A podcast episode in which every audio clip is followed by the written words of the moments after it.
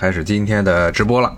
首先是说一下，我们这边啊，DC 这头说要开始慢慢的恢复各种商业的营业，公司附近的那些餐馆开始有些开放了，而且现在里边全是人了。美国的疫情情况也就非常糟糕了，最近美国各地都开始恢复啊，居家令都开始逐渐的解除了。今天确诊人数又多了。之前也跟大家说过，美国这边上一回有出现这么大规模的疫情，还是一百多年前的，一百多年前的西班牙流感，一九一七年、一九一八年，差不多那个时候有的事情。那一场西班牙流感对美国的冲击很大啊，全球三千万人死亡，是一个非常吓人的这么一个数字。美国也是在那一次的西班牙流感的。冲击之下呢，才开始有了这种戴口罩的意识，而且那一次的西班牙流感对于这个美国社会的冲击啊，跟这一次的新冠肺炎有很多的有趣的相似的地方，都是美国人一开始不愿意戴口罩，甚至有很多人反对啊，甚至上街游行啊，甚至呢企图做很多的违法行为，要证明他们不愿意戴口罩，但是呢，最后的结果不一样。当西班牙流感到了一个高潮的时候，整个美国社会其实已经达成了一个共识，就说是必须要戴口罩，不光是要戴口罩，而且认为戴口罩是对国家的贡献。但这一回就正好相反，这一回好像不戴口罩成了一种政治正确啊！就算是很多地方上的。政府要求必须要出门戴口罩，这民众还是不戴口罩。之前也跟大家讲了，像我这边现在基本上每天出门路上走的人，能有差不多五分之一戴口罩就已经烧高香了，戴口罩率非常低。但是美国在一百多年前西班牙大流感的时候，那个时候戴口罩的人可是遍地都是，而且那次政府还有民众对于口罩的接受程度都要比现在高。更有趣的一点呢是这口罩的成分啊，那个时候，尤其像中国呀，包括美国很多地方，人们用的口罩啊，都是这种医用口罩啊，医用口罩纺织物中间的间隙非常的小啊，传染源都无法通过口罩啊间隙穿过来。但是在一百多年前那个时候，西班牙流感时候，大家戴的口罩主要还是布做的，中间的孔非常大。其实是很容易造成它那些飞沫渗过口罩的那一面啊，那就直接人就感染了啊。包括那个时候，像美国的这些医院里的护士啊，百分之八十到九十都会被感染。那时候美国人认为戴口罩是有用的，而现在美国人认为戴口罩是没用的啊。为什么会出现这种情况呢？咱们就得讲一讲这口罩的前世今生了。当代意义上的这种啊，罩在嘴上这么一种口罩，一般布置啊，当然最早是棉布啊，现在是这个熔断布这样的口罩呢。最早的概念实际上还是一个中国人发明的啊，是一个中国的华侨，但他的主要的这些生平以及他主要的事迹都是在穆国，都是在中国这边做的，也就是这个伍连德啊。伍连德当时是他在清末啊，做了一件非常重要的事情。其实人类历史上这些各种各样的疾病实在是数不胜数啊，流感呐，包括现在的新冠肺炎呐，你要放在人类的历史长河之中去看，真的不算一个事儿。你看，光是西欧哈那边的鼠疫，五十年。来这么一次，然后一来一次就死了几百万人啊，甚至上千万人。像最糟糕的就是欧洲中世纪末期十三、十四世纪的时候的黑死病，那一次死的人非常的多，以至于直接导致了民众对于天主教会的很多的这些说法产生巨大巨大的怀疑。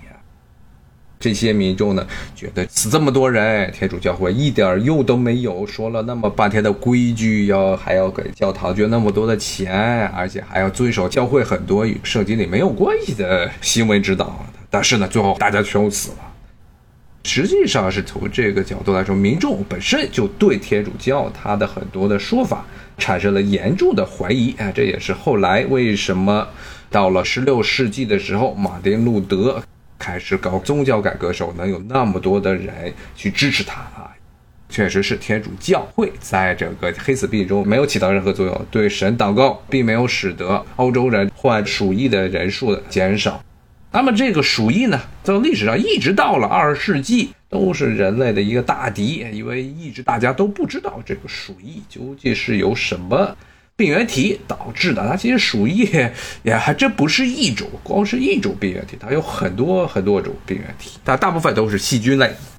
伍连德他之所以出名，就是他在中国东北啊，清末最后一次大规模的鼠疫的流行的时候啊，他使用了很多当时上西医方面最为先进的一些传染病的理念啊，特别是物理隔绝，包括这口罩的应用啊。因为那一次，在一九一零年，也就是宣统年间啊，溥仪即位，刚即位，第二年就要被推翻的这个宣统年间，那时候中国东北整个黑龙江啊、吉林啊和辽宁那边都是出现了鼠疫。最早可能是因为啊，有些猎人啊捕食了旱獭这种小动物啊，其实跟土拨鼠啊是亲戚啊，一般有的像美国这边也管它叫地松鼠啊，地上打一洞，啪。冒出来一脑袋啊！好多这些游戏机厅里那个打地鼠，其实应该打的都是旱獭啊。当然，中国的旱獭主要是集中在这些半干旱地区。那么东北很多地方是草原，特别是东北的西部地区是草原啊，其实就是内蒙古草原的一个延伸，然后进入东北成为东北平原这一块，应该是最早那一边的猎人有人把旱獭捕食了，就得了肺鼠疫。鼠疫分为很多种，这肺鼠疫呢是通过飞沫传播啊，呼吸传播的这么一种疾病。当时正好非常适合于使用这个口罩来进行物理隔绝。你要是别的啊，别的那个疫情，如果是接触传染、体液传染或者其他方面传染，可能用口罩还效果不是很佳。但是当时呢，因为一开始这清政府非常着急，因为中国一得鼠疫，那也是死的人是成山如海。历史上也不光是西方，经常是以鼠疫造成一个国家啊，包括教会的崩溃的。中国历史上也是一样，像明末啊，就是大规模的鼠疫啊，间接的实际上也导致了明朝最后的军队都没有任何的战斗能力了。北方地区基本上像李自成的部队可以说是如入无人之境，有军队完全都不行了啊，奄奄一息。最后攻进了北京，崇祯上吊，宣告了明朝的灭亡。当然之后很快的清军又入关了。清政府呢，也当然知道这鼠疫对于政府的统治是一个非常非常危险的事情，一旦没有处理好，就会造成民变啊。历史上的民变基本上都是这样啊，而且好几种的天灾混在一块儿啊，旱灾、涝灾，然后鼠灾，然后蝗灾，各种各样串在一起啊。不过，听说好像现在印度现在正好是好几种灾难都在一块儿啊。这个印度现在是有新冠肺炎，然后他们好像最近又遇上了大旱，然后呢，最近南方又要出现了台风啊，他们那边的飓风，然后呢，蝗虫又要飞过来了啊，最近印度好像今年的今年的情况非常的糟糕。当然这是个题外话，就先不说了啊。那么当时清政府非常的着急，于是他们专门正是找了吴连德，吴连德他是一个马来西亚的华裔。华人，但是后来呢，是在英国一直求学，在英国练的这些医学啊。后来清政府把他叫过来，说让他去东北去统筹整个东北地区的防疫措施。而且那个时候呢，东北其实上也跟中国的其他地方一样啊，沦为了列强的势力范围。东北主要是俄国和日本这两个列强把东北视作他们的一个资源的生产地。所以他们在东北抗疫的过程之中也非常的着急，所以也派了自己的医疗队伍。然后呢，加上清政府当时向欧洲求援，法国人派了一些人过来啊，一起在那儿进行研究。最后呢，是吴修德通过早期的一些传染病的一些研究方法，他认为应该是啊这种疾病啊是细菌传染啊。他不光是做了生理切片，然后对于传播的模式也进行了研究。他以为是细菌传染，这细菌很有可能是通过病人他的一些唾液啊、飞沫传染，所以最后他就得出来说应该怎么办呢？比较简单的办法，首先病人出现的地方就隔绝起来啊，不要让别人接触他。另外呢，看护人员就包括医生、包括护士，最好带一点东西，病人口中的飞沫啊不要粘在自己身上，主要是不要粘在自己脸上。当时就弄了这么一种布制的口罩。当时有一个著名的故事嘛，当时有个法国的医生啊，看不起中国人。当时这个列强普遍的现象。看这个伍连德弄了一个白色口罩，他说：“我才不会戴这个，绝对不会戴这个。说这个东西戴上没用，不会让我免除这种疾病。”然后过两天他就染上这个肺鼠疫，然后就嗝屁了。然后当时之后，反而是戴着口罩的人都没事儿，特别是因为伍连德带的医疗团队有大量的外国人啊，一下子这个事情就传开了。所以后来伍连德团队中的这些外国人，包括俄国人、日本人，包括了这些法国人，就把口罩可以一定程度上的这降低这种唾液传播的疾病的这传播效率的事情啊带回去了啊，这就是实际上。直接造成了后来在这一战的时候，西班牙大流感的时候，各国都普遍的开始使用口罩，健康人防备自己被别人传染，而传染的人戴口罩来防备自己会传染给别人这么一种行为。那么这个西班牙流感这个名字啊，是一个很著名的错误的使用，就是因为西班牙流感这次大流感。它的致死率、死亡率现在有一些新的数据，可能呢说它的死亡率可能是在百分之十五到百分之二十，甚至更高啊。当时的说法可能是在百分之八到百分之十二，而且那个时代人们医疗条件还是非常的，与现在相比啊，还是非常落后的啊。特别是当时还没有抗生素，当然这个流感跟抗生素没有直接的关系，但是有些并发的疾病有可能会是细菌造成的，包括了。医院和诊所的清洁，包括现在你看这一次的这新冠肺炎，很多人肺部出问题了，就可以上呼吸机维持他的呼吸。但那个时候没有这种条件，所以你的流感一旦恶化变成肺炎，这人就坏事了。所以当时的死亡率可能最高的估计可能能达到百分之二十五、三十，甚至有的说百分之五十。因为当时各国政府其实统计的数据也非常的混乱。特别是这场疾病主要爆发的时间段啊，是一九一七年、一九一八年，差不多是这个时间。然后一九一七年，欧洲的战事，一战的战事正是打的如火如荼啊，非常的厉害。前两天给大家讲美国的阵亡将士纪念日。阵亡将士纪念日是啊，很多的团体是要带红的罂粟花。那么在英国，在包括英联邦的地方也都是带罂粟花，而且主要纪念的就是一战，因为一战死的人太多了。不光是英国人，他们矮版的陆军喜欢排队去送死啊，顶着这个枪林弹雨，然后身体往德军的这机枪阵营上去撞啊。所以英国人当时死的特别多，一代的人都死了。但是不光是战死，然后呢，还有就后方，包括前线。都出现大规模的流感疫情啊，大批的人丧失战斗能力，而且很多人虽然是年轻人，但是一旦恶化，也是挺不住就死了。当时欧洲所有的参战国，英国、法国、协约国这一边，还有包括同盟国那一边的德国，还有奥匈帝国啊，他们都爆发了一起，这些国家全爆发了一起，但是呢。当时这些所有参战国都进行了舆论封锁，不让社会出现恐慌。因为到了一九一七年的时候，无论是德国这一边，还是英国、法国这一边，军队里都出现严重的厌战现象，军事哗变几乎层出不穷。隔两天就有军人出来要兵变，说我们不打了，不要去送死了。打这么一场仗没有任何意义，都不知道为什么要打仗啊！但是这个时候又来场大的瘟疫啊，所以政府呢严格封锁啊，不让任何人知道，报纸上不准登，说出现了大规模的疫情。当时就有一个傻帽国家，这个西班牙，因为西班牙呢，当时是中立国。西班牙在一战、二战时候都是中立国。他一战的时候，他当时军事实力也非常的弱，而且之前都被美国把所有的殖民地全都打没了啊。当时没有任何的经济利益在全世界范围内，所以当时他没有参战，他是作为一个中立国存在。这个西班牙也被流感给感染了。刚才说了，流感最早是从美国这边爆发的，在美国可能是中西部，可能堪萨斯那一带最早出现的这西班牙流感。随着美国在一九一七年参加这个欧战啊，把流感病毒带到了全欧洲，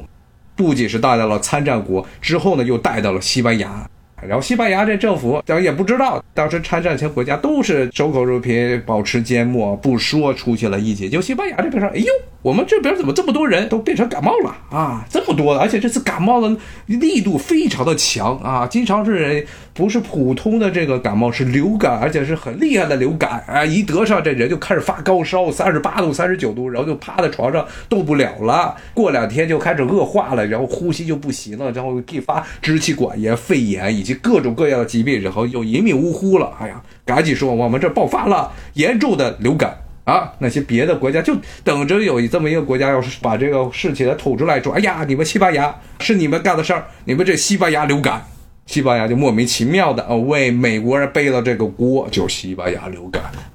顺便说，这次流感确实是非常厉害啊，现在好像有多的讨论，关于那一次为什么致死率那么高。一方面是刚才说，当时的这医疗条件确实还是有限啊，无法保证这些恶化重症患者啊他能得到及时的治疗。那还有一点呢，就是那次流感确实是毒性非常强，它的致死率非常高，因为很有可能那一次的西班牙流感是一种禽流感和人的流感的一种杂交的品种。差不多七八年前吧，八九年前的时候，全世界有这么好几次的这禽流感的恐慌啊。说恐慌的一个原因就是大家害怕禽流感，这是本来是只在这些鸟类身上才能感染的这种病毒啊，它们可能会跑到人体内，然后在人体内出现变异，然后可以感染人。本来这种禽流感是不会感染人的。但是它一旦是变异之后可以感染人，就会出现问题啊！因为这种禽流感实际上是全世界绝大部分的病毒啊，它们跟它们的宿主已经出现了长期的共生关系、共同进化的关系。像这些病毒，如果你把它当做一个生物啊，但实际上它很多的结构它其实不算是纯粹的生物。那么你把它如果当做一个生物来看，那么一个生物最基本的特征，首先要繁衍，然后要存活下来。如果你这个病毒的毒性太强，很快的就咔叽把这些宿主全杀死，病毒就传染不出去了。传染不出去呢，你这病毒你这种种群就灭亡了啊！其实这不光是病毒，包括细菌，包括各种寄生虫都是这样啊。所以呢，其实如果是长期在一种宿主内寄生的这么一种病原体，那么最后它会和宿主一起共同进化，那最后结果就是它的毒性会降低，就不会很快的就把宿主给杀了。就像这西班牙流感这一次，咔叽啊，一下子像四分之一的人没了啊啊！那杀的太快，导致你这流感病毒都不知道去哪儿，没办法寄生在别人的身上了啊！所以它就会慢慢的毒性会下降，传染的效率会升高。包括像流感病毒，它都是有好几天，呃，一到五天的潜伏期啊。这次的新冠肺炎的潜伏期更长。长到让人觉得它可能不是突然的变异，已经很早之前就出现了类似于变异的情况啊，所以才能够有这么长的潜伏期啊。潜伏期长，意味着人们无法察觉，就更容易把这些病毒给传播出去啊。当时这个禽流感就是它的毒性太强，禽流感毒性，因为它本来是寄生在鸟类的里头的啊，所以它的毒性对于鸟来说不是很强，但是它一旦变异跑到人体里之后，对人的这个毒性就强得很厉害。当时的西班牙流感很有可能就是某些人，可能美国这边的不知道是哪位哥们儿啊，可能经常去打鸭子。美国这边的常见的这些，呃，所谓的野外运动打鸭子或者打鸟，可能是这些情况下感染上了禽流感，在很偶然的情况下感染了禽流感，而但它同时呢，有可能还感染了人类流感，只有这两种流感病毒啊。禽流感病毒和人流感病毒啊，在它的体内，在它的上呼吸道的表皮细胞中，呃，眉来眼去，最后就结成了夫妻，然后生下了一堆毒性更强，但是可以感染人类的禽流感与这人流感相结合的杂交品种啊，杂种出来了啊，所以这种病毒它不仅能感染人类，而且呢，毒性非常强啊，所以当时的这个西班牙流感真的是很厉害。当时西班牙这个国家很二的把这个事情捅出来之后，这欧洲各国就说啊，我们都得了流感，而且数据终于可以说了，说我们都得流感了啊。其实当时欧洲各国，包括美国啊，其实对于这个大众舆论的封锁是非常严的。哦，美国是从一开始就根本不提这事儿，但是西班牙一说啊，说我们一下子政府就说要流感了，那现在怎么办？大家都开始恐慌了。而且死亡率这么高，西班牙那边也是一山一山的人就死了啊！他这次流感的波及范围很大，从欧洲当时一直传传传传到了中国这边，都有很多大批的流感死亡病例。一九一八年的时候，当时就世界都陷入了恐慌啊。部分原因也是促成了1918年之后，欧洲终于决定打不动了，停战。再不停战，不光是他们的年轻人，呃，要被机关枪、要被的大炮给轰没了，很有可能疾病也会把他们夺去生命。没有办法，而且人都是聚集在军营中的，怎么打？当时一个人得病，就全部都完蛋了。所以呢，后来就到了这个1918年的年末啊，德国向求和，说求和其实就是投降了。那么，但是呢，这场疫情还没有结束啊。从1918年的时候开始啊。整个欧洲，包括美国这个不处于战争交火之中状态的国家，虽然他派了很多的远征军去欧洲，他本土没有遭到战火，但是人们都陷入了恐慌，因为当时几乎是很多地方很多的记载，像宾夕法尼亚州的很多的工业城市，死亡率都是四分之一，四分之一的人要死亡，感染上病毒之后。所以大家都非常恐慌，而且这种疾病不是一种有钱人或者穷人才会得的疾病。大家都生活在城市里，当时的生活条件还没有现在这么好，而且一般住房都比较拥挤，街上的人很多，很容易就被感染上。大家都很害怕，有钱人要死，穷人也死啊！这个病毒不管你的阶级。这种西班牙流感，所以呢，当时人们这时候想想怎么办？而且一直到现在，其实流感都没有有效的治疗的办法啊，西药里没有任何有效的治疗的办法能够彻彻底底的把这个病毒给杀死。所以呢，当时人们也没有找到任何的可以直接治疗西班牙流感的万灵药。最后想怎么办？怎么办啊？最后想一想。就想起来了，当年这个吴秀莲他在抗击肺鼠疫的时候这发明的布制口罩啊，当时从美国政府也非常重视这个事情，因为那次疫情，说实话死亡率真的比这次的新冠肺炎要是高得多。因为之前提到的这些原因，所以当时他们也害怕，哎呀，一定要维稳啊，维稳。那维稳的一个重要的办法是什么？就要政府从这个联邦到特级政府都是要求要求这民众戴口罩，然后呢，很多不必要的这些商业活动都要取消，餐馆、商店不是重要的商店，如果是肉店你还得开，那时候还没有像现在的这种大超市啊，然后剧院。包括当时刚刚兴起的电影院啊，都关门，不要在外面折腾了，不要在外面浪了。然后呢，上街必须戴口罩，而且那个时候，美国的各个地方政府，无论是纽约、洛杉矶、旧金山，当时这警察的执法力度非常的强啊，非常的强啊！一看见街上有人不戴口罩。真的是直接就把你抓进局子里，而且抓进局子里，少则就关上七天半月，要更重的话，有的时候还要罚很多的钱，从五美元到五十美元。当时五美元是一笔大额的、巨大的一笔这些钱，可能一两三个月的这工钱就没了。顺便说讲，美国它英美法制，英美这边的法制一般都是强调，特别是从美国啊。在历史上就一直强调的是重刑啊，虽然他的死刑现在的执行的程度不是很高啊，但是他历史上一直是重罪，一般是刑事要上都要用重法，跟欧洲很多现在地区的这种用刑的理念是不一样的，更别说是在这一百年前了。那时候真的是警察看街上有人不戴口罩，直接啪给你关局子里去了，没有几天出不来的。像旧金山最典型的旧金山。旧金山当时刚刚开始，市政府要求必须戴口罩的时候，很多人啊就认为这个是违反他们天性啊，说戴口罩不舒服，戴那个布口罩，而且还得去买，而且戴上之后上街之后要天气一热啊，呼吸都不舒服，好多人不戴，不戴就抓，最后很快的城市里的很多警察拘留所里都是上百号人，都抓得起来，都没地儿放了，就是这么一种情况。但是毕竟你要只是靠强行的让这些民众戴口罩啊，还不能够让这些人服从啊。包括刚才说的执法力度最严格的，像旧金山这个地方，就出现了大规模的反对的潮流啊。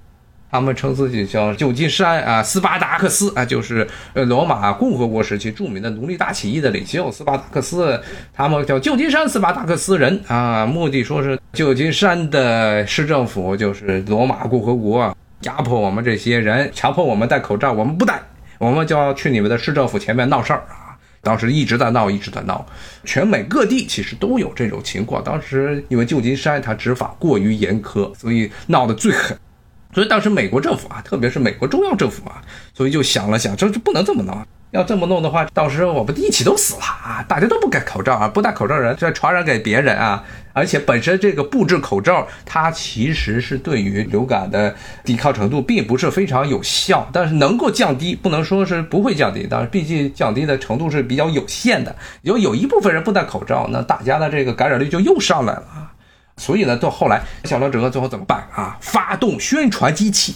啊，美国在一战的时候专门成了一个公共信息部啊，说是信息部，其实就是宣传部。这个宣传部主要的目的就是向这些美国普通的民众进行舆论导向的控制、舆论导向的影响。当时呢，这又是总统伍德罗·威尔逊他的亲信记者们就把他们发动起来，跟各个大报纸说：“你们要在这报纸上说，戴口罩是爱国的行为啊，是非常重要、非常重要的爱国行为。”摘了口罩才能有赤子之心啊，才能发挥出这美国人的赤子之心。而且美国当时还在与邪恶的德国进行作战，我们都要戴口罩，让我们都健康起来，这样我们才能够去建设国家。建设国家之后啊，才能向欧洲战场输送弹药啊，把邪恶的德国击溃。如果不击溃德国，德国一旦占领了欧洲啊，下一步就等着要和墨西哥结盟，然后要瓜分美国啊，就是这么说的。一下子，这些各大报纸啊，所有的报纸就开始说我们要爱国，怎么样才能体现你爱国？就是戴口罩，口罩与爱国成了一个完美的结合。你不戴口罩，你就不爱国。一下子，这个马上的很多地区对于这种口罩的这种抵触心理啊，就开始降低了，因为所有的报纸都在说，没有一个报纸主流报纸不这么去说的啊。大家马上就就开始这态度就出现了转变。这就和这一次的新冠肺炎的这次的情况就不一样了，因为本身这一次，美国政府从中央这一边啊，对于戴不戴口罩这个事情啊。持的观点就非常的暧昧啊，没有真正的，包括很多地方的媒体啊，主流媒体啊，直到上个月都还在争论戴口罩有没有效啊，最后造成的结果是浪费了大量的时间在争论口罩有没有效，甚至戴着口罩是不是就成了中国的这种政治传统这么一个把这个东西给结合在一起了啊，那就完蛋了。跟一百年前当时美国政府宣传的戴口罩是爱国是截然不同的两种情况，而且他这种两种情况之所以会这样，是当时的历史背景，当时的政府和现在的政府对于这疾病的认知程度，还有它的执行力啊是有很大的区别的。当时真的是就是爱国，所以这些旧金山的这些斯巴达克斯人，最后一想啊，闹起来之后，大家如果他真的接着不戴口罩，大家都说你要吃德国人的奸细啊，那就完蛋了。所以又戴上口罩了，当然很不幸的，很不幸的一件事情。当时的因为流行病学还是一个非常原始的这么一个学科，所以很多人当时很多的这些医学家还没有能够建立出比较好的这些数学模型，能够预测流感究竟会持续多久。当时很多大城市里的流感的这些病例开始减少之后，很多的地方的政府就开始迫不及待的就说要重新复工。就跟这次是一样的，那么又是啊，旧金山这个当时整个西海岸最大的城市啊，西海岸最大的商业港口，当时是很快的，因为它也是整个西海岸的金融中心啊，很快的说我们要开放了。就跟这一次的很多的这些地方的州政府啊、市政府说，我们待不下去了，这人都要失业，都要饿死了。结果呢，开了十几天，开了可能不到十几天，一周啊。一下子这个病情又恶化了，而且恶化的程度非常高啊！原来都可能一天是一百来人，又变成四百来人，然后爆刷刷刷的往上涨。市政府没有办法，又开始重新在闭馆。之前这个重新复工的时候，政府当时说不仅是复工，而且还可以摘口罩。刚刚这复工的时候，很多地方的人都还举行仪式拍照片大家就把这口罩唰甩到了空中，说终于抛弃了这个讨人厌的东西，虽然它代表着爱国啊。但是过两天，政府又说你们又得戴口罩了，要完蛋了。旧金山人又不干了，气坏了。这次是比上一次更加厉害，因为这一次等于是政府说可以不戴口罩了，然后又说又要戴口罩了。他们觉得这政府把我们逗着玩呢啊，于是闹得更凶，很多人又上街开始闹事儿。但是这一次旧金山政府对于这些闹事的人的镇压程度，比之前相比有过之而不及，接着抓人，不管了。因为他们看见了疫情没有彻底结束、没有好利索的时候，急切的要求复工，最后会造成严重的病情的反弹。当时本来向这些民众许诺说，我们电影院、戏院，当时电影院其实不多，大部分人去看戏，说都可以开了。过两天，咵，看戏的人全完蛋了，再关。这些人真的就是疯了，说不带这样干的啊！游行，我不戴口罩啊，不能这样。说去这市政府前面闹事儿，好啊。警察就把你们全堆起来啊，全抓起来。所以这种情况造成了，其实旧金山当时的市政府啊，就大批量、大规模的抓人啊，抓起来那你扔牢里去蹲着吧。这种情况大概又持续了一个月。这次旧金山政府，包括其实美国其他地方政府也是一样啊。看看这次数据啊。好像这个感染人数啊，比上回降的要狠一些，要降狠得多，可能是基本上可以开始重新这个慢慢的复工了啊，终于就开始进行了复工的工作。之后呢，其实疫情一直持续了很久，但是呢，就没有出现像之前那个迫不及待反攻，造成了严重的这个疫情的反弹的局面。戴口罩这件事情呢，也成了当时整个美国抗击西班牙流感，其实是美国流感。啊，一个是很重要的一个标志，它是一个政治的标志，它是爱国的标志，同时对于普通人来说，又有很大程度上成了妨害自由的象征啊！要是没有爱国这一层教育的话，国家从这一方面的大力的宣传之外，那普通的人就会像旧金山的这些斯巴达克斯人一样，到处去闹事儿。那这一次新冠肺炎，政府在这一方面就没有做到这一点啊，其实一直是出于一个非常暧昧的态度啊，现在。美国各地都开始迫不及待的要复工了啊！这一上一周，其实很多地方都已经开始逐步解冻啊。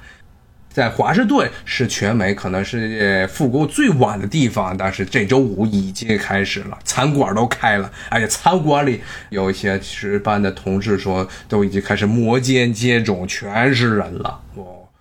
让人又想到了这个一百多年前的西班牙流感，而且呢，很多人的心境。普通民众的这种看法还是一样的，但是呢，这一次没有政府的宣传，而且呢，很多的零售商，包括在疫情期间还开的一些属于必要产业的零售商，他们这些超市，比如说这食品超市，这必须开啊，不开的话大家全饿死了。这些超市呢，还面临着很大的压力，什么压力呢？原则上，包括之前居家令一直严格执行的时候，他们都是要要求进来的顾客必须要戴口罩的。但是在很多地方，这一点就没有得到严格的执行，包括我看很多的地方的新闻，他们这些售货员不敢让顾客戴口罩，因为他们看我的眼神就非常吓人，让他们戴口罩就好像是要把他们的枪给抢了，还真的就出现了有一个地方哦，好像是一个 Costco，好像还是沃尔玛，有个保安要求顾客戴口罩，被人顾客一枪给崩了，所以这些很多的。超市，他这些售货员都不敢让民众戴口罩。